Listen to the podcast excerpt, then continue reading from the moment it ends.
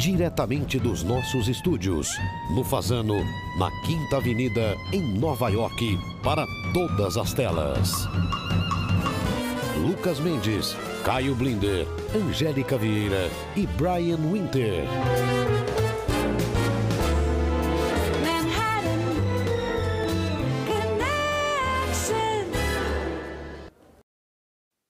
Boa noite, bem-vindos. Hoje conosco em mais um dia desse interminável setembro.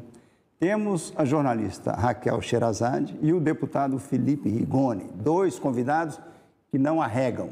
Comigo, Caio Blinda e Felipe Nunes e Brian Winter, que às vezes arregam. Ah, o Brian, seu destaque em 45 segundos. Lucas, para meu destaque hoje, eu queria apresentar uma carta de 10 pontos que eu escrevi com a ajuda do, do Temer, desculpa, do Blinder, aí, é, onde eu... Michel Blinder. É, Michel Blinder, que eu prometo não falar mais com sotaque, não fazer mais erros de português no ar, não falar mais do Texas também. Você acredita? E falar menos de 45 segundos. Acredito. É. Eu acredito. Mas acredito. não é possível. É contra a minha essência. É, não, você não pode prometer o impossível numa carta.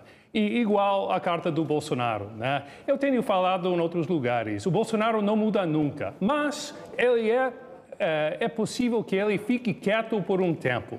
Isso, de fato, parece ser o que está acontecendo neste momento, mas eu não tenho dúvidas de que daqui a duas semanas, um mês, quem sabe, já vamos partir novamente para essa crise entre as instituições no Brasil.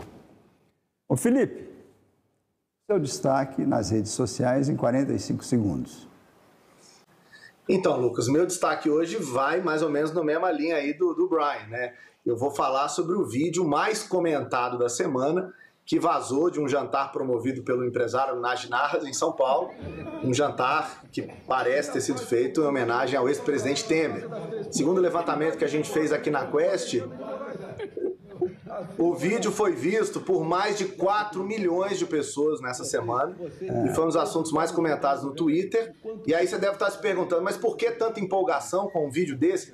O, o, o André Marinho imitando o Bolsonaro, imitando outros políticos. Claro, fez muito sucesso, ele é bom nesse negócio, viu?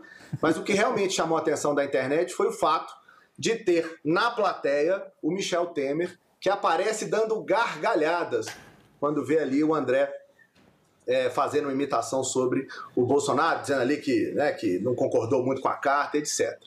Aliás, é, é, Lucas, é, esse assunto foi tema de uma reportagem da Folha com outros dados da Quest nessa semana, mostrando que após a arregada do presidente Bolsonaro, ele caiu é, mais de 30 pontos no índice de popularidade digital. Ele, essa moderação do discurso fez mal para ele. O Bolsonaro que hoje está num dilema. Ele está refém da base política dele. Quando Não. ele radicaliza, como ele fez no 7 de setembro, ele cresce quando ele modera, ele cai em popularidade. É, ou seja, ele está entre manter é, a institucionalidade por um lado e manter sua base política do outro. Ele está vivendo um dilema que é bem complicado. Caio Blinda, seu destaque. O, o, Biden saiu da guerra do Afeganistão para entrar em uma nova fase de uma guerra muito mais próxima dos americanos, que é a guerra da pandemia. Ele tem novas medidas de vacinação e de mais controle uh, da pandemia. Isso gerou a resistência inevitável de governadores republicanos que consideram medidas mais duras contra a pandemia como abuso de poder e também como uma prova que esse governo é tirânico. O Biden está numa boa situação uh, com a população que o apoia de forma vigorosa nessa questão da pandemia e ele espera que isso seja esperança para ele renovar o seu capital de apoio popular, que de fato caiu uh, nas últimas semanas, não apenas em função da pandemia, mas também a economia dá uma rateada e ele prometeu demais na pandemia e ela não melhora por causa dessa resistência de vacinação. O destaque são os trumpistas que deram metade de um golpe no dia 6 de janeiro. Quer dizer, o golpe fracassou, depois chegou até a metade. E iam dar a segunda metade nesse sábado mas os trumpistas estão ah, arregando. Eles levaram uma troncha na Califórnia, que foi grande, e já mais ou menos eh, sentiram que a barra vai ser muito pesada em Washington, que não, não vale a pena correr o risco. Agora, o outro destaque é o livro do Bob Woodward, contando como é que o Trump, o general que falou, olha, o homem é louco, mas yeah. nós não vamos deixar ele bombardear a China. Justamente em função da, re, da reação dele sobre a eleição é. e sobre o ataque terrorista uh, no Capitólio. É mais um livro que lota a estante de livros sobre as loucuras do Trump. O Trump é um caso, a gente conhece a expressão banalização do mal. O, Fran, o, o Trump é a banalização da loucura. É o que nós estamos vendo aí. E nessas horas que eu me pergunto, você pode achar o que você acha do Biden, mas quando você equipara esses dois seres humanos, não, não dá. Não, não dá para votar num cara como Trump. Se quer pensar em trazer o Trump de volta ao poder. Vamos trazer conosco a Raquel Sherazade. Raquel, bem-vinda. Você é uma paraibana que nunca foge do debate, você não arrega. Hoje você está no site Metrópolis. Você foi demitido ano passado do SBT, onde era a principal âncora, o âncora do principal jornal. Você, sobre o processo, não pode falar, nós não vamos tocar nesse assunto. Mas eu pergunto, qual o assunto no Brasil hoje que obriga você a pensar duas vezes antes de falar? Todos, Lucas. Primeiro, obrigada pelo convite. É um prazer estar aqui no Manhattan Connection. É, ao lado, não ao lado, mas assim, na presença de vocês aí, na presença do Caio, Caio, meu, meu colega de Jovem Pan, nós trabalhamos juntos. Em, na época, em 2015, é, eu apresentava o Jornal da Manhã e o Caio trazia as notícias internacionais para a gente em tempo real. Então, é um prazer reencontrar vocês Obrigado. e conhecer o Brian também, Felipe. Prazer estar aqui. Hoje, é, Lucas, qualquer assunto é difícil de tratar, né? Nós somos uh, nós somos demonizados né, pela, pela opinião. E nós vivemos da opinião, né? nós analisamos os fatos, nós vivemos da opinião, não, não vivemos de torcida, mas assim, infelizmente a opinião política ela, ela é confundida muitas vezes com um discurso de ódio que não existe. O jornalista está ali para informar e não para militar em favor de A, B ou C. Isso a gente fala dos jornalistas de verdade com J maiúsculo, né? Porque tem de tudo na nossa profissão. Hoje, na nossa profissão, tem mais de tudo do que jornalista com J maiúsculo. Agora, o Caio, você trabalhou com a Raquel e ela te perguntava, você respondia. Hoje, você vai perguntar e ela vai minha te responder. Ving, minha vingança, não é vingança. Raquel, tudo bem, é o seguinte. Pega leve, eu estou aqui diante de sei. Caio Blinder e Lucas Mendes. Eu já estou tremendo aqui. Vou falar bobagem aqui. O Lucas disse que você não arrega, já está arregando, não pode arregar. Raquel, é o seguinte, você é uma pessoa, você é uma pessoa conservadora, você é evangélica. Eu queria saber qual é a sua mensagem para o movimento evangélico do Brasil, que, como no caso dos Estados Unidos, dos evangélicos, seguem dois líderes, o Trump e o Bolsonaro, que não são exatamente paladinos dos melhores valores, são pessoas, inclusive, pessoalmente cruéis e desumanas. Qual a mensagem, a tua comunicação para esse setor? Como você explica que eles seguem tão apegados a esses dois líderes? Deixa eu primeiro chamar o feito à ordem, como se diz na linguagem jurídica, no jargão jurídico. É que assim, eu sou filha de evangélicos, eu sou de família evangélica já há várias gerações e de fato eu fui batizada na igreja evangélica. Hoje eu não me considero mais ah. uma pessoa evangélica e por ser evangélica e como todo como todo religioso ele é um conservador porque a religião ela parte do conservadorismo. Hoje eu não me considero uma pessoa nem conservadora nem evangélica. É, mas é, é, é, analisando essa questão da influência política junto à religião, é, é, é sempre foi uma mistura muito uh, perigosa, né? Uma aproximação, para mim, sempre foi muito perigosa, né? Da, da, religião, da fé com a política. A política não é fé, o Estado tem que ser separado, muito embora aqui no Brasil a gente esteja mesclando muito as coisas, a gente tem uma participação de, de grupos evangélicos, de grupos religiosos uh, no parlamento parlamento, principalmente, o que eu acho, é, o que eu acho muito perigoso, né? essa, essa proximidade. É, mas é, tentando responder aí o teu questionamento, é uma discussão muito profunda essa, mas eu acho assim que é, o, o, o discurso dos, dos líderes é, políticos de, de, de, orientação religiosa, ele, ele, ele, ele ele difere completamente do, do, da pregação do, do, líder máximo do cristianismo, que é o Jesus Cristo. Eu conheço a Bíblia, eu costumo dizer, eu conheço a Bíblia do Gênesis ao Apocalipse. Em nenhum momento a gente vê um Cristo, uh, um, Cristo revoltoso, um Cristo uh, armamentista, um Cristo que chama as pessoas ao ódio e, e à guerra. Então, assim, é, é, é, um discurso que acaba arrebatando aqueles que nem conhecem a própria religião, que nem conhecem o líder máximo e a inspiração máxima de sua religião, no caso do cristianismo, que é Jesus Cristo. Então, é preciso conhecer um pouco mais da Bíblia ou uh, conhecer um pouco mais o funcionamento da política para saber que essas duas coisas uh, não, não podem caminhar juntas, não devem caminhar juntas para o bem de todos todos, religiosos ou não. Muito boa. Brian, você conhecia a Raquel?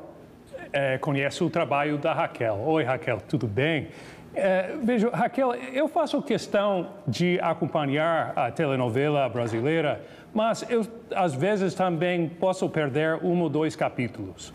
E eu não fica claro para mim porque você, por um lado, você fica conhecida como a musa da direita brasileira, mas, por outro lado, vejo que você é alvo é, dos bolsonaristas nas redes e em outros lugares. Qual é a origem dessa disputa e, e como está a situação hoje? Ela leva pau da esquerda, do, do PT também. Ela apanha dos dois lados. Olha, eu já, eu já fui eu apoio de todos os lados. Porque, na verdade, as pessoas, talvez elas esperem do jornalista é, o eco de suas próprias, das suas próprias certezas, talvez. E, e bom, eu só ecoo o que eu, o, o que eu penso. Uh, na época do, dos governos petistas, eu tinha minhas críticas aos governos petistas, é claro, eu acompanhei os dois governos, ou um governo e meio, da Dilma Rousseff, uh, e, obviamente, ela era alvo da, da, das minhas análises políticas, das minhas críticas políticas, assim como uh, o, o Temer foi alvo, o Bolsonaro hoje é alvo. Bem, quem está com a caneta na mão, obviamente, é, é, é o principal alvo das críticas de, de, do, do, jornalismo político.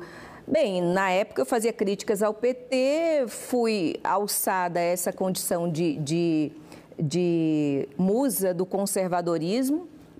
É, logo em seguida, eu fiz críticas também, ainda durante a, a campanha, a eleição do Bolsonaro, é, bem antes da campanha, já fazia críticas também ao Bolsonaro, daí me tornei comunista. Né? Recentemente fiz uma crítica que eu juntei Rodrigo Constantino com João Willis, e aí eu virei novamente a, a, a fascista, nazista, enfim, eu não sei o que eu sou. Né? Eu sei o que eu sou, as pessoas aqui não sabem o que eu sou, não sabem se eu sou direita, esquerda, eh, nazista, comunista, ninguém sabe. E eu acho ótimo que ninguém saiba.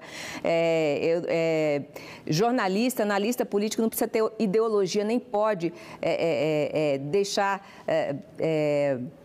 colocar na frente a sua ideologia, né? Tem que tirar todas essas lentes e tentar enxergar a realidade nua e crua e, e, e trazer para a população. Gostem ou não da minha opinião, é, é, ela é essa, ela é, pelo menos ela é sincera, né? Essa sou eu. Aqui é o nosso crono, o cronômetro aqui, dá 11 segundos. Você tem resposta só para uma palavra. Você prefere apanhar da esquerda ou da direita? Ixi, Lucas Mendes. Do seu lado Olha, é difícil. ambos, as, os extremos, eu não estou falando aqui nem da direita racional, nem da esquerda democrática, mas os extremos, eles são muito parecidos, eles são quase uníssonos. É. O modo de ataque, a, a, covardia é a mesma, sabe? A, a, a, a cegueira ideológica é a mesma, a o ódio é o mesmo, então eu não sei diferenciar a extrema-direita da extrema-esquerda, depende de quem tem, quem tem o poder nas mãos. Sempre quem tem o poder nas mãos é sempre mais cruel, né? Pode mais quem tem a caneta na mão. Então, se a extrema-esquerda está no poder, é, é, ela que é a crítica dela que vai ser a mais conto mais. Se é a extrema-direita, é ela que vai castigar mais. Mas são, são muito parecidas, são, são iguais, eu diria. A extrema esquerda, a extrema direita, coloca tudo num balaio só, é a mesma coisa. O, o, não, é porque eu tenho, que, eu tenho que chamar o Felipe, mas o Felipe faz as pesquisas dele muito bem feitas e o tempo é curto, então nós vamos voltar, Felipe, com a sua pesquisa para você ter tempo de explicar e voltamos com a Raquel e também daqui a pouco com o deputado Felipe Rigoni.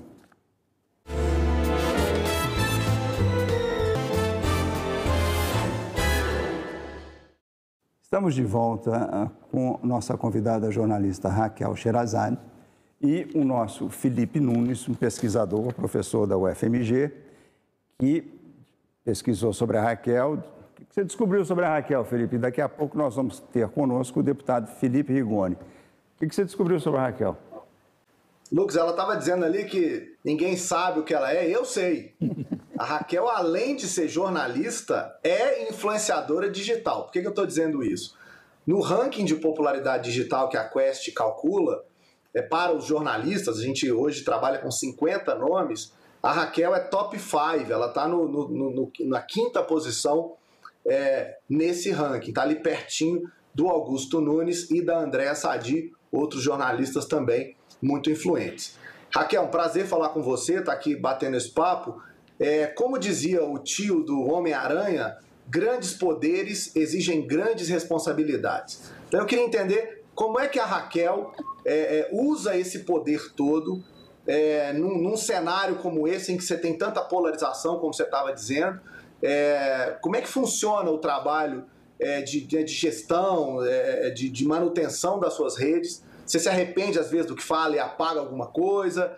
É, essa influência te limita, de certa maneira, a, a, expressar algum ponto de vista? Como é que é essa vida digital é, dessa influenciadora top 5? Felipe, obrigada pelas, pelos adjetivos aí. É, olha, fiquei surpresa é, é, com, com essa pesquisa, com a sua pesquisa aí, que me colocou aí próxima aí a Andréa Sadi, o Reinaldo Azevedo, jornalistas por quem eu tenho é, uma, uma, admiração tremenda. E olha, é, eu não tenho nenhum, nenhum administrador, ninguém administra as minhas redes, ninguém me diz o que falar, eu falo quando eu quero, o que eu quero. ah, eu não escolho temas para falar, é algo que me toca, algo que eu acho engraçado. Eu uso muito do, do, humor, do sarcasmo, da ironia, porque eu sou assim, né, na vida real. Mas, obviamente, a gente não pode falar de tudo, né? Eu lembro que uma das últimas é, uma das últimos tweets que eu fiz, assim, que, que mexeu muito com a rede, é que eu fiz uma comparação entre, entre, entre o Rodrigo Constantino, jornalista que representa aí o pensamento da, da, da, do, do atual governo, da direita, e o João Willis, aquele deputado ex-Big Brother aí, que ficou famoso pela participação uh, no programa e que acabou fugindo aí ambos moram fora do Brasil e se acham no direito de vir é, meter o bedelho e falar como é que deve ser, como não deve ser, é, do alto de seus camarotes, né? É, o, o, o Jean Willis, por exemplo, tinha um mandato eletivo, foi escolhido e deixou o eleitor na mão, foi embora com medo do Bolsonaro, mas estamos todos nós aqui, né? Com medo, sem medo, com ameaça de morte, sem ameaça de morte, com mandato, sem mandato. Estamos todos aqui enfrentando esse governo que eu acho que ele ajudou aí a, a, a eleger. Quando eu falei isso, a extrema esquerda, né, é, é, ficou louca, passou a me atacar, mas faz parte do jogo, né? Eu acho que os, os extremos, eles se alimentam, né? Eles precisam um do outro. Quem seria Jair Bolsonaro se não fosse uh, uh, o palco que o Jean Willis lhe forneceu, aquela cusparada, não só a cusparada, mas todos os embates que eles tinham e quem seria também João Willis se não fossem os ataques de Jair Bolsonaro. Então, eu acho que ambos se alimentam. O ódio se alimenta do, do ódio, né? Então, é, é, eu fiz esse Twitter aí e fiz esse tweet, essa, essa postagem, mexeu bastante com as redes. É, muita gente não gostou, muita gente gostou, mas eu não estou na rede, eu não estou no, no jornalismo para agradar, para ser. Né, para falar o que esperam que eu fale. É, eu vou muito no, no, na intuição, viu, Felipe? Eu vou muito na minha intuição. No, é o que eu quero falar na hora. O, o Ciro Gomes me mandou uma, uma, O Ciro me mandou uma mensagem e falou que eu era muito corajosa, porque num tweet só eu tinha desagradado o, o, a turma do Constantino e a turma do João Willis, que era preciso muita coragem para num tweet só eu atacar os dois. Obrigada, Ciro. Um abraço. Eu dizia para. Agora nós vamos trazer o deputado Felipe Rigoni. Felipe foi aluno do Eduardo Mufarrege no Renova Brasil. O Edu hoje não pode estar conosco, ele está dando uma aula na Califórnia. Ah, deputado, você é capixaba, estudou em duas universidades excepcionais, engenheiro pela, de produção pela Universidade Federal de Ouro Preto e mestre em, em políticas públicas pela Oxford, na Inglaterra e você é o primeiro cego na Câmara Federal. Agora, deputado, aqui a gente dá a opção, você prefere ser tratado formalmente como deputado ou a gente costuma tratar também pelo primeiro nome? Qual a sua preferência? Me chama por Felipe, por favor. O Felipe, você... Um prazer enorme estar aqui com vocês e é Felipe mesmo. o prazer é nosso. Você é do Partido Socialista. Que socialismo é esse seu? É escandinavo, britânico, é socialismo do Biden ou é capixaba? Vamos lá, primeiro, eu não sou mais do Partido Socialista. É, isso é importante eu, eu, reforçar nesse momento, porque eu sou um liberal. Né? É. É, eu sou um liberal por inteiro, ou seja, sou liberal na economia, nos costumes, nas políticas sociais, e acho que o Estado na economia tem que ser menor, que tem que cuidar dos vulneráveis e que tem que ser eficiente, no fim das contas. É, por isso, inclusive, que eu acabei saindo do PSB, porque em vários momentos, em especial na votação da reforma da Previdência, o conflito foi muito grande, fui, de certa maneira, perseguido pelo partido, fui suspenso pelo partido e acabei entrando com, com pedido de desfiliação no TSE e hoje eu estou formalmente sem partido. Olha aí, nós estamos desinformados, né? Fora atrás do outro. Já deu um fora. Eu chamei a Raquel de Já deu um fora, Raquel. Eu dou um fora. É, é verdade. Eu achei que você soubesse pesquisar, cara. Eu pesquisei no portal, no portal da, da Câmara Federal, tá que você é do Partido Socialista. Eu culpo a Câmara Federal. Ô, ô, ô, ô Felipe Nunes, o que, que você sabe sobre o Felipe Rigoni? Eu espero não dar hoje fora como vocês estão dando, hein? Vou tentar me resguardar aqui hoje. Mas, é, já que ele disse que pode chamar de Felipe, vou chamá-lo de Xará, então. No índice de popularidade digital, que a gente também calcula para os deputados federais, a gente encontra um dado muito interessante, Lucas. Entre os deputados federais do Espírito Santo, o Felipe Rigoni aparece em quinto lugar na comparação com todos os outros deputados do país, no entanto, o Rigoni está na posição 279, lá no meio da tabela. É, Xará, isso me lembra algo que muitos deputados falam no primeiro mandato, que é a gente chega animado, cheio de projetos, cheio de ideia, e quando chega em Brasília, a gente é mais um dentre os 513 deputados. Queria perguntar para você como é que é que você tem driblado essa dificuldade de ser um deputado que busca a renovação, que tem ideias claras, né, que, como você acabou de dizer, tem um posicionamento muito claro, mas que tem que lidar com todas as pressões e interesses que estão colocados na Câmara. Como é que é enfrentar o plenário da Câmara sendo um deputado de primeiro mandato, um deputado de renovação? É divertido, Felipe. Veja, é, nas redes, assim, você tem uma dificuldade que, para um político se destacar, normalmente ele tem que ser um lacrador. Né? É, óbvio que existem suas exceções, mas em geral os que mais são influentes são os lacradores da, da, da, Câmara, da Câmara, do Senado e etc. E eu, eu fiz uma escolha de não ser isso, porque logo quando eu fui eleito, eu tive uma conversa com o ex-ministro Nelson Jobim, ele me disse um negócio que eu nunca vou esquecer e eu carrego comigo para minha atuação para sempre. Ele falou o seguinte: falou, Rigoni, na política você não escolhe seu interlocutor. Já escolheram por você. Foi o povo que escolheu, foi o povo que votou. Então, esses 513 aí, e é com eles e elas que você vai ter que sentar e decidir o que, que vai dar do Brasil. Eu nunca tirei isso da minha cabeça. E é, é dessa maneira que você consegue não ser apenas mais, apenas mais um. Né? Porque é, dentro da Câmara Federal, dentro do Congresso, aqueles que se destacam, aqueles que conseguem aprovar projetos, ter relatorias, como eu consigo hoje, são aqueles que estão dispostos ao diálogo. Porque no fim das contas, a gente não decide sozinho as coisas aqui. A gente decide em conjunto, em diálogo, concedendo muita coisa né, nos projetos, e é assim que a gente consegue fazer. Não à toa, eu já fui relator de dois projetos no, no plenário, já aprovei seis projetos de lei, estou com uma outra relatoria que entreguei inclusive hoje. Então, tem bastante coisa para gente, a gente fazer, mas tudo é feito no diálogo. Ok. Felipe, vê se não erra. Hein? Não, agora eu já errei uma vez só. Uma, hoje, hoje.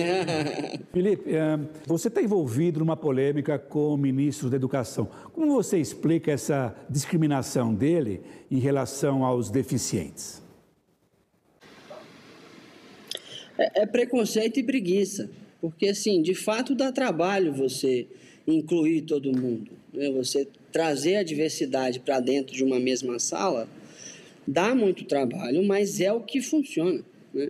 Você pega no mundo inteiro, no mundo desenvolvido, já já já está mais do que provado que a, a melhor maneira de você fazer a educação de pessoas com deficiência é você colocando elas nas escolas comuns, com, obviamente, com os recursos e os treinamentos necessários para a inclusão.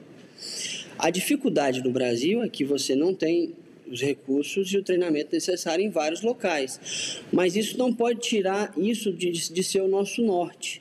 E o que o ministro fez com aquele decreto, inclusive a gente fez uma ADIM, uma DPF que derrubou esse decreto, e com essas falas absurdamente preconceituosas dele, é, é tirar isso é, do, do objetivo central. Porque não faz sentido. Senão você vai ter que botar uma escola para deficientes, uma escola para negros, uma escola para brancos, uma escola para índios. Isso não faz sentido nenhum, a sociedade não prospera desse jeito. Então, eu vejo é, é, é preconceito e preguiça mesmo. Posso fazer uma pergunta para o Rigoni? Faz, faça, Raquel. Eu queria saber do Rigoni, o Rigoni, sobre a, a, a, é, aprovação pela Câmara, aprovação em tempo recorde aí da reforma eleitoral. Você não acha que foi assodado demais? Eu tenho absoluta certeza, Raquel. Primeiro, dizer da minha admiração pelo seu trabalho. E, e segundo, que de fato foi um, uma tratorada como nunca vimos antes aqui. 900 e poucos artigos, mudando uma série de questões na lei eleitoral, flexibilizando, piorando a fiscalização, flexibilizando a lei da ficha limpa. Foi uma tratorada como eu nunca vi antes aqui. Infelizmente, fomos vencidos e vamos esperar e trabalhar para que o Senado, no mínimo, melhore o texto e, na melhor das hipóteses, nem aprove. Raquel, mais uma vez, querida, muito obrigado pela sua participação. Boa sorte com o seu processo. O processo é sempre chato, mesmo quem é processado, quem processa, é uma porrinhação. Ah, e nós voltamos com o Felipe Rigoni, o Brian, o Caio e o Felipe Nunes. O Brian, você não perguntou nada, mas vai perguntar.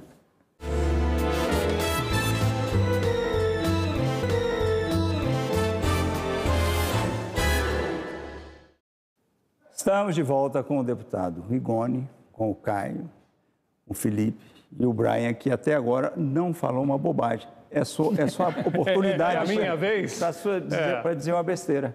Vamos ver.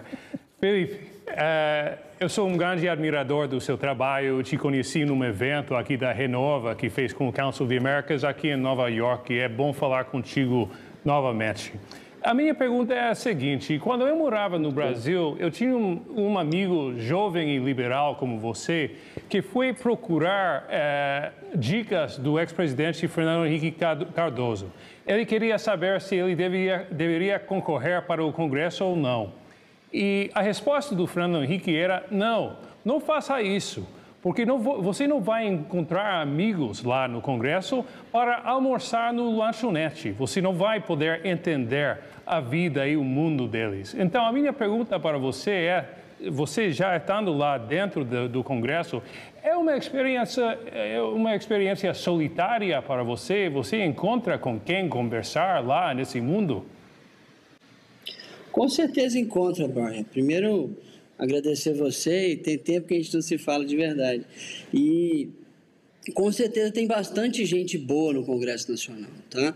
Não quer dizer que são todos liberais como eu, tem alguns liberais como eu, mas tem muita gente séria, tem muita gente que topa dialogar sobre os, problemas do Brasil e gente que está disposto e quer botar o Brasil para frente, né? Óbvio que você sempre tem discordâncias de várias pessoas, né? É, mas, assim, a gente tem aqui um grupo que eu vou chamar né, de o grupo dos independentes, vamos dizer assim, que é um grupo até grande, tem 30, 40 deputados que são, na minha opinião, deputados excelentes, que mesmo pensando diferente, topam se juntar em várias das pautas para a gente fazer o Brasil andar. E a gente tem conseguido em várias matérias, né? Mesmo com essa confusão toda que a gente está vivendo no Brasil, a gente não pode deixar de reconhecer a quantidade de coisa que o Congresso aprovou que vai ajudar o Brasil. Né? A própria reforma da Previdência, a lei da liberdade econômica, o novo marco legal de saneamento, a nova lei do gás, a lei da cabotagem é, e várias outras coisas que a gente tem aprovado. Então, é, tem muita gente boa e, e, e, não é tão solitária quanto parece, não. Olha, Igor, essa semana um dos destaques Sim. no Brasil foram os refugiados que estão entrando da Venezuela. Na Venezuela, vou errar de novo aqui, são 6 milhões de refugiados já saíram da Venezuela. Não, total, né? Total, pois é. Vão para a Colômbia e, em geral, né? Muita gente acha que o Brasil já tem pobres e miseráveis suficientes. O, o seu espírito socialista abre as portas para esses refugiados? Meu espírito é liberal e abre com certeza. é, agora, o que, que eu acho assim? É óbvio que a gente tem que cuidar dos vulneráveis que tem, que tem aqui, mas a gente não pode ser é, é, fechado, a gente não pode ser desumano a ponto de simplesmente negar refugiados que estão vivendo uma situação que é horrível, para dizer o mínimo, que, que é o que está acontecendo com a Venezuela. Né? Então a gente tem que acolher e tem que ajudar, tem que acolher e cuidar das pessoas que estão vulneráveis. Isso não vai precisar de muita coisa. Nós vamos precisar de fazer o Brasil crescer para ter emprego para todo mundo, mas vamos precisar de fazer programas de transferência de renda e incluir esses refugiados nisso tudo. Eu não vejo problema nenhum. Ô, ô Felipe, vou te fazer um quiz para você. Qual é o país no mundo Vamos lá. que mais recebeu refugiados do Afeganistão. Agora, né? Nessa, Nesse, nessa nova onda, sa, saíram agora nessa. Qual país você acha que recebeu? Afeganistão? É. E hoje os refugiados do Afeganistão saem mais do que da Venezuela. Do Afeganistão. Não é o Paquistão, não? É o país mais pobre da Europa. Quer dizer, a gente já fala aqui a Albânia é o mais pobre, ou entre os três mais uhum. pobres da Europa. A Albânia já recebeu 4 mil refugiados do Afeganistão. Quer dizer, quem mais trata bem de refugiados no Afeganistão? Mas, ele está correto, num certo sentido. Uh, isso é a é entrada uh, formal, formal, que a Albânia é. aceitou. Mas na marra, é, os afegãos, a pé, a pé, a pé, a pé eles vão, obviamente, para o Paquistão e para o Irã. É. País fronteiriço, é normal. Agora, é. os culpados habituais. Imagine, imaginei que fosse. Você estava correto. Professor, estudou em Oxford? Não é. Não é quem é. Mas os, culpados, os suspeitos é habituais. É os suspeitos habituais estão recebendo, que são os culpados. Os Estados Unidos vão receber, a Grã-Bretanha está recebendo e o Canadá. E muita ajuda privada é. aqui nos Estados Unidos, que é o modelo canadense. Tem essa Sim. organização agora bipartidária, que tem os ex-presidentes uh, Clinton, Bush e Obama, que vão ajudar. E a Alemanha, como sempre, mais uma vez se mostra um país muito generoso com os refugiados. E eu quero destacar quem não recebe: a Austrália. A Austrália é um país linha dura. Todo mundo quer ir para a Austrália, mas a Austrália só te quer em circunstâncias especiais. Destacar também que Colômbia está na lista de países que aceitaram, é, eles vão aceitar mais de 2 mil, e um país que já aceitou mais de um milhão de refugiados da Venezuela. Então, a generosidade da Colômbia e do presidente Duque é realmente notável. Antes da gente fechar com, de uma, com uma filipada Exatamente. de Felipe para Felipe, o, o, o, deputado, eu, nesse, nessa, no seu liberalismo, qual um país, há algum país que serve de modelo? Ah, Inglaterra, os países escandinavos, qual é um país? Tem vários. Ah. Veja, todos os países que ranqueiam bem nos índices de liberdade econômica servem de modelo. Nova Zelândia, a própria Noruega, a Dinamarca, o Canadá, a própria Austrália em termos econômicos, mas ah. não em termos sociais. Mas você tem, obviamente, variações em como que eles lidam com a questão social. Né? Você tem países que acabam cuidando mais, como os escandinavos, há países que acabam cuidando um pouco menos, como a Nova Zelândia, é, a Nova Zelândia em específico, mas não deixam de cuidar dos vulneráveis, não deixam de ter estados eficientes que entregam política pública para quem precisa. Isso que é muito importante. Assim, o liberal clássico, como eu sou, ele não acredita no fim do Estado. Né? Ele acredita num Estado eficiente que entrega política pública para quem precisa. Né? E, obviamente, um Estado que não interfere na economia como o nosso Estado brasileiro gosta de fazer. Você acha que você vai estar vivo para ver esse Estado é, utópico seu? Eu vou fazer esse estado. Eu e mais várias outras pessoas. O Felipe, Felipe, sua felipada final aí para a gente agradecer o, o, deputado. Rigoni, eu, eu divido o Brasil hoje em três grandes grupos. Os que votaram no Bolsonaro em 18 e vão votar de novo. Os que votaram no Bolsonaro e se arrependeram, não vão fazer isso de novo. E a turma que nunca votou e vai continuar não votando. Onde é que está o deputado federal Rigoni nessa classificação? Eu nunca votei. Eu votei em branco no, segundo turno de 2018 e, e, e, vou fazer de tudo, trabalhar muito para nós termos outra pessoa que não Bolsonaro e que não Lula. Eu não acho que a gente tem que escolher entre o autoritarismo e o atraso. Eu acho que a gente tem que ir para frente. E nós vamos fazer isso dar certo. Dessa turma da terceira via, com quem você simpatiza? Quem que você gostaria? Os dois que eu tenho muita conversa é o Eduardo Leite e o Alessandro Vieira. É. São dois, dois, um governador e um senador, pessoas incríveis, com uma capacidade de execução muito grande e com capacidade de conciliar e de botar o Brasil pacificado, que é o que nós vamos precisar em 2023. Né? Então são os dois que eu tô, que eu tô ajudando e, e conversando muito. A gente vai trazer os dois de volta no programa, que foram ótimos convidados, e agora com Se o. Se der tudo errado, ele vai para a Noruega. Não tem problema, né, deputado? É, voltamos. vou não, vou não. Deputado, muitíssimo obrigado. Foi um prazer imenso ter você aqui. Obrigado a você, gente. Foi um prazer enorme. Fico à disposição para conversarmos e construir esse Brasil que a gente precisa. Vamos encontrar de novo. Nós voltamos no próximo bloco com o Caio, o Brian Felipe, a Angélica e o mundo animal.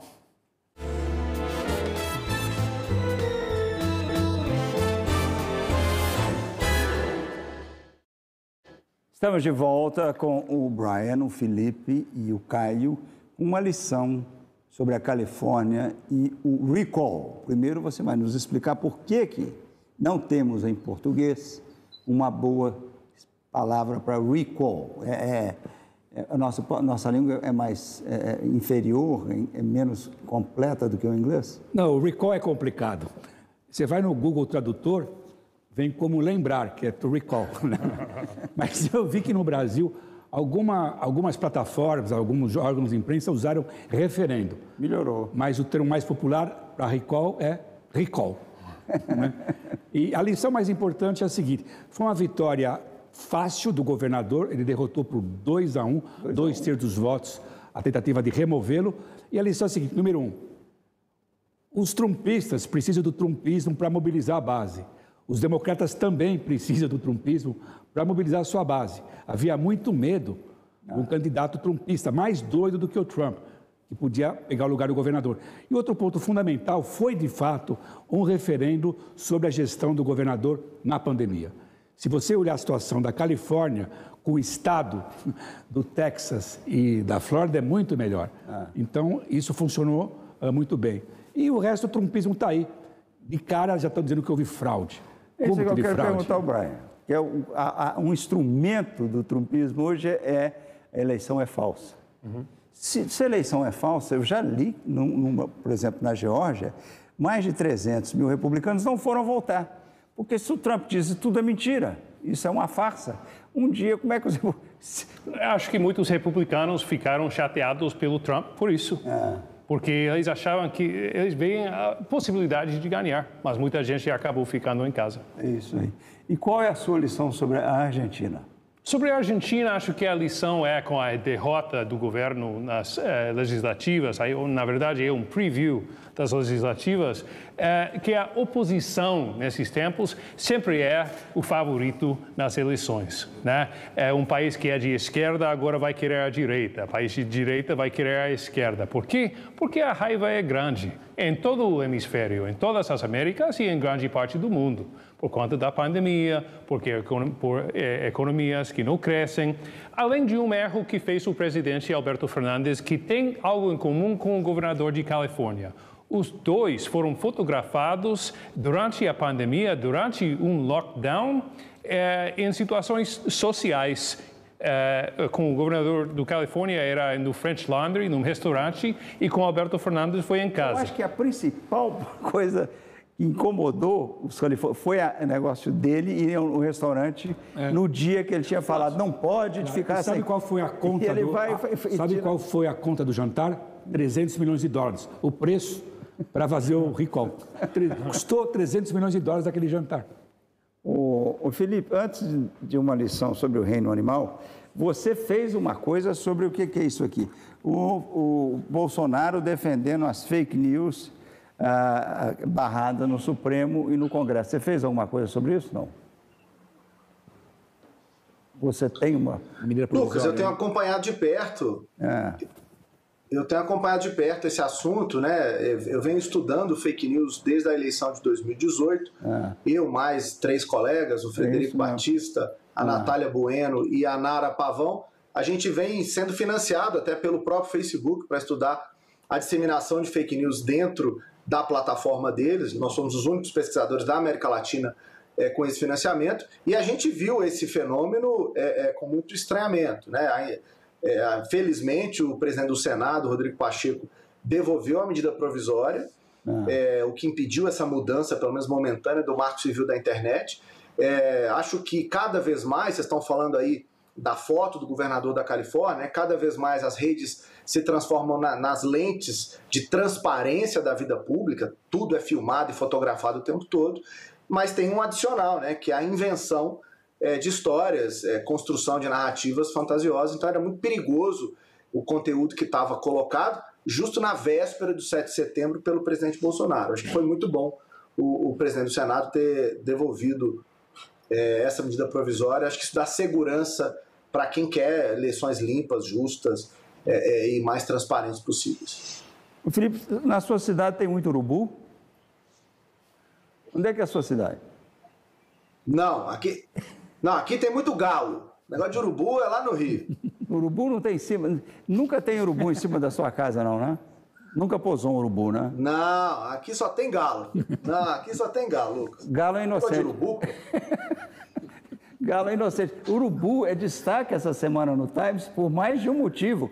Um deles é o seguinte: a gente aprendeu que o, o- a titica do urubu, por isso é que eu estou falando, se posar no seu teto, não deixa, põe para fora. Porque é tão poderosa, é tão corrosiva, ela é tão corrosiva que era fura seu telhado, misturado com xixi e vômito. O, o- o urubu pousa, se deixar uma lembrança lá, ela vai bater na sua sala de visita.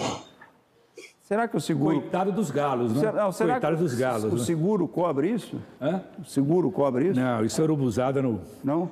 Da, da Chabu, urubu da Chabu. A outra história são os urubus americanos lá em Indiana, que estão comendo bicho vivo, porque o urubu presta um grande serviço. Né? Ele limpa, essa, principalmente em, em país pobre, ele pega todos esses bichos mortos aí, recolhe, limpa, é um, é um tremendo lixo. Ah, ah, você acha que tem, que tem urubu no, na Suíça, por exemplo? Nada, deve ter. Ô, Caio Blinder, o rapaz vai fazer o doutorado na Califórnia para conversar com o Lucas Mendes sobre urubu no Manhattan Connect. Tá certo. Olha Caio. Blinder, é brincadeira, né? Você, você com doutorado, na Suíça, quando eles pegaram o urubu para salvar, o urubu barbudo, que é um urubu fantástico, eles tinham oito urubus. Eles conseguiram oito urubus. Cada urubu tinha um, doutor, um professor igual você, com um doutorado. Tá certo? Entende? É, Então, cada urubu, ah, tá, tá até, você pode até ver, aquilo ali é a história dos urubus chegando para serem soltos. É, eles conseguiram recuperar 200 urubus. Na Suíça tinham oito. Então, é, um- é um, é, é um- é- é super relevante. Na Índia, os urubus morreram, comeram pesticidas, morreram e os cachorros começaram a fazer o trabalho dos urubus e provocaram uma praga de raiva terrível. Então, O Felipe devia fazer o índice de popularidade digital dos urubus faça o favor e outras carniças. Ai, ai. O que, que, que a gente está faltando aqui? Na medida provisória, já falou. O que, que nós temos aqui, filho? Dá parabéns para a Broadway. Parabéns. pra- Reaberta depois de 18 meses. E opção, falando em urubu, você pode ver o Rei Leão, entre outras coisas. Não, E tem... Hamilton, Hamilton voltou. Sabe que nós recebemos uma coisa engraçada? Um caderno do, do Fernando Rodrigues, Nosso amigo jornalista. jornalista grande da Folha, que Não, ele está no pegou... poder de 30 dizendo- Hein? Ele foi da Folha. Na época ele era da Folha. Ela era da Folha Há na 20 época. anos, é. E foi o primeiro jornalista a chegar em Nova York. Ele pegou o primeiro voo da American Airlines depois do atentado terrorista. Porque os, ficaram fe... eu achei que ficasse fechado mais Qu- tempo. ficou Ele quatro dias, né? Pois é, Quatro eu dias. achei que fosse mais tempo. E ele chegou e, e- e- na época que ele veio aqui, ele publicou uma matéria de página inteira e no caderno, e tem lá embaixo ali dizendo o seguinte, ah, vocês viram o, o- o setembro 11, a queda das torres, pela, pela televisão. O pessoal do Manhattan viu pela janela, Fake news. Fake news. que era fake news, né? Nós vimos pela televisão. Mas você vê que o, o GNT Foi ótima, ótima publicidade. Publicidade, cuidava, cuidava bem da gente. E, e a- gente já deu parabéns para a Broadway, podia dar parabéns também para o Vince Giordano e The Nighthawks, que é uma das melhores bandas de jazz dessa cidade, jazz de 30 e 40, que estava fechado e a gente teve a boa notícia, eu e minha amiga, que está aqui, Lígia Marina, que somos fãs dele, tivemos a boa notícia que vai reabrir a semana que vem. E, e agora nós agradecemos. Lá, ele vai, vai lá para o Nurro. E agora com vocês, a Angélica estão me pedindo para a gente falar mais sobre o urubu. Você tem mais alguma coisa para falar sobre o urubu? Não, Não tenho. Você, você conhece o, o, o peru urubu? Eu sou pior do que o Felipe, que eu nem terminei o doutorado e não sei nada de urubu. Urubu, eu estava contando, urubu só em Indiana matou 600 vacas. O problema daqui, que estava em destaque no Times, é que o urubu está comendo bicho vivo. Comendo bicho morto está ótimo, mas bicho vivo não está não tá legal.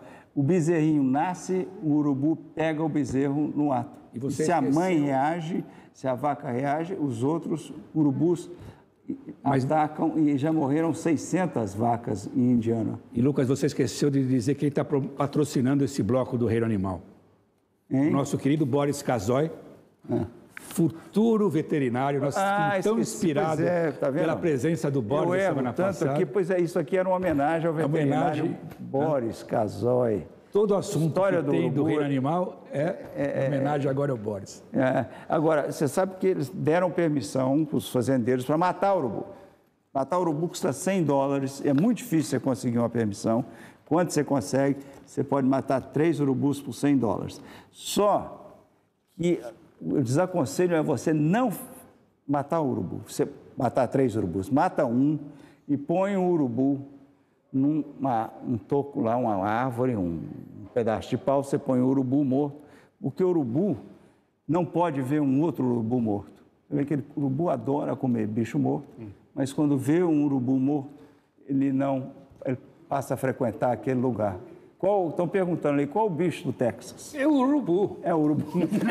Mas nunca tive uma conversa sobre urubu em português, então eu, para mim está faltando totalmente vocabulário para participar, né? Eu posso falar de política, de economia, de mil coisas, mas não, para mim é a primeira mas, vez ouvir essa conversa em português. Você tem um catedrático no assunto. Você sabe, o senhor sabe o que é urubu peru? Não, não, não, eu fiquei totalmente atônito com essa conversa. O peru é, é, um peru que voa, é um urubu, ah, mas é um peru. Okay. Agora, a grande sacada do peru, urubu peru, é que ele sai daqui, ele bate a asa duas vezes é. É. e aterriza na Pensilvânia. Vai até mais, ele não precisa bater asa. É, é planador. É. É. Sensacional. Veja, eu aprendi muito com o programa de hoje. Eu não sabia que urubu era o bicho do Texas, mas não me surpreendeu. É, então tá bom. Agora a gente vai para uma pessoa séria, que é a Angélica, e os fotógrafos brasileiros excepcionais que estão no MoMA. As marratazanas se despedem com um abraço agradecido. Até a próxima. Lucas, um grupo de fotógrafos amadores fundaram em São Paulo, no início dos anos 40, o Foto Cineclube Bandeirante e lançaram um movimento chamado Fotografia Modernista. Com os esforços pessoais dos fotógrafos José Alente, Tomás Farcas, Geraldo de Barros e Germán Lorca, essa nova linguagem saiu do pictorialismo, uma referência ao tratamento clássico da imagem, para a arte moderna e graças à tecnologia e industrialização que tornaram acessíveis os equipamentos fotográficos. Essa é a primeira exposição fora do Brasil, das 60 fotos que fazem parte da coleção do MoMA. Essa relação começou com a visita de Tomás Farcas, aos 24 anos, ao diretor do departamento de fotografia Edward Steichen. O que vemos aqui é a originalidade da cultura brasileira do pós-guerra. As imagens criadas pelo fotoclubismo são experimentos criativos tirados do cotidiano, dando atenção à abstração. Esse estilo foi atraente na década de 50 e ainda é hoje.